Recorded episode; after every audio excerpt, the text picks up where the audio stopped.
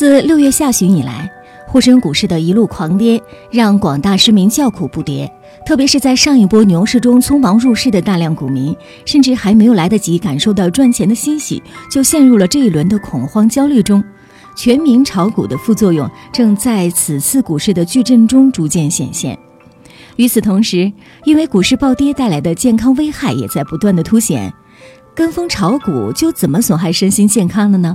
生命时报采访多位权威专家，为您详细解答。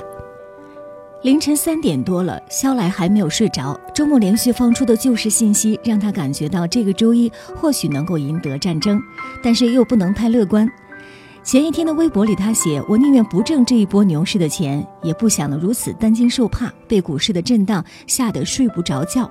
如果呢没炒股多好，至少能够睡个好觉，做个好梦。”而山东省济宁市的刘先生也至少半个月都没有睡好觉了。他说：“涨了睡不着，担心会跌下来；跌了担心会继续跌，又盼着赶紧涨。反正不管怎么着都不舒服。”他最近接连瘦了两公斤，看到大盘就心跳过快。由于炒股，他跟家人的沟通时间越来越少，哪怕坐在一张桌子上吃饭，也是盯着手机上的大盘看。老人和爱人都不支持他炒股，因为没为这个少吵架。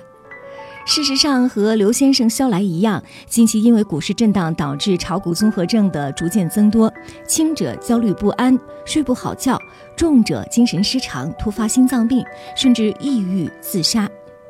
因此，专家支招：从生理角度来看，炒股是最容易引发心脑血管方面的问题。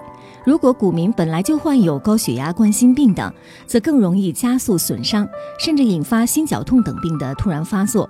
即便股市处于上行阶段，一夜暴富的巨大变化也有可能会导致很大的精神压力，增加心脏病突发的风险。除此之外呢，压力过大还会影响人的神经系统，从而导致胃肠功能的下降。很多人为了看盘，长时间的坐着盯着大盘走势，也会导致运动量减少。久坐对高血压、糖尿病患者的病情控制也是非常不利的。而刺激过大的话，比如说股市大涨大跌，或者个人心理承受能力偏弱，仍然可能会导致诸多不良情绪，其中最常见的是抑郁、焦虑、狂躁，或者是焦虑等双向情感障碍，有时也会像上瘾一样，伴有一定的强迫症状。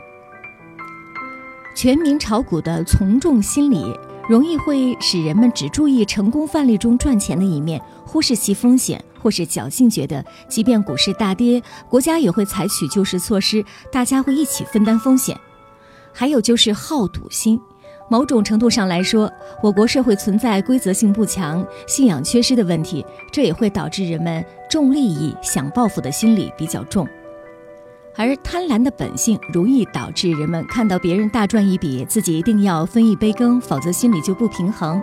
钱投进去，如果涨了，就想一直涨，这种心理状态让人变得永不知足，增加了炒股的风险。因此，我们要建议大家端正炒股的心态。首先，应该分清投资和投机的不同。首先要有赔钱的准备，因为股市中赚钱者有，赔钱者更多。不应该过度的放大炒股好的一面。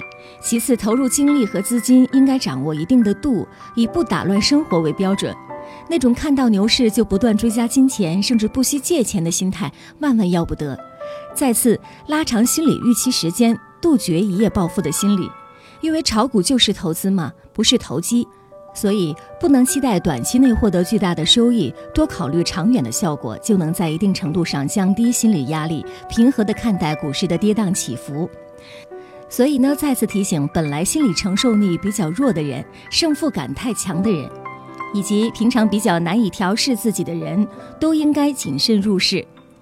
而且中老年人在投资的时候尤其应该慎重，留下一部分保命钱，坚决不动。